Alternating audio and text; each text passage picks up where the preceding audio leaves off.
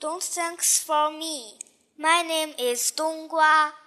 不用谢我，吾乃冬瓜。黄昏时分，小熊静静地坐在草坪上，端详着天边的云彩，不知道在想些什么。太阳正从森林后面徐徐落下。每当这时，爸爸就来到小熊身边。每天晚上都是如此。爸爸和小熊一起在他们的小天地里漫步。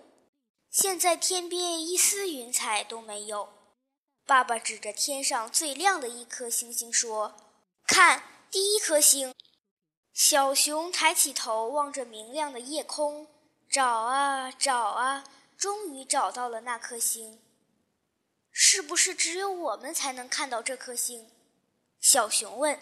“当然不是了。”所有的熊都能看到它，爸爸轻轻地回答。晚风习习，树叶发出窸窸窣窣的声音，天上的星星越来越多了。一会儿，繁星满天。看，爸爸一边说一边比划道：“这是大熊座，那是小熊座，那下面的是狮子座。”爸爸不停地说着：“那边是巨蟹座。”小熊依偎在爸爸的怀里，着迷地望着天空，那里瞬间布满各种图案。看那边，爸爸说：“远离树梢之上，还有一颗星星在闪烁，你能看到吗？”“嗯，看到了。”小熊睁大了眼睛。爸爸告诉小熊：“那是属于你的星星。”我的星星，小熊吃惊地问。他再次抬头去看那颗星星，只见那颗星闪着光。爸爸在旁边坚定地点点头，重复道：“那是你的星星。”小熊好奇地问：“每只熊都有自己的星星吗？”“当然了。”爸爸说，“每只熊都有一颗自己的星星，守护着自己。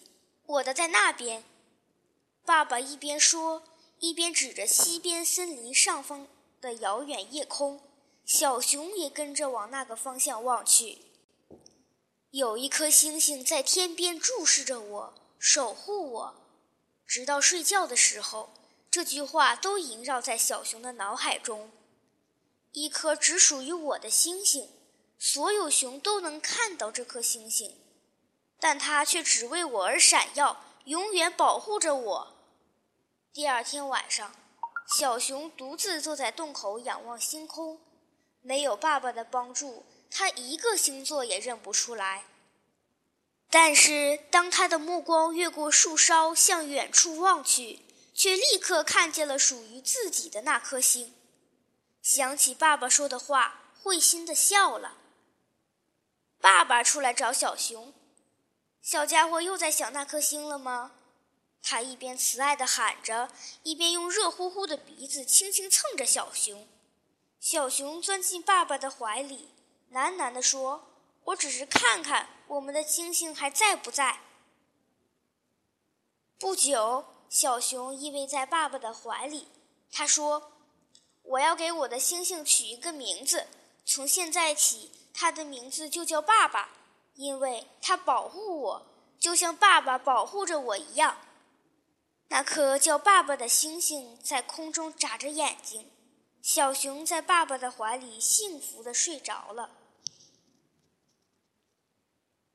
Finish。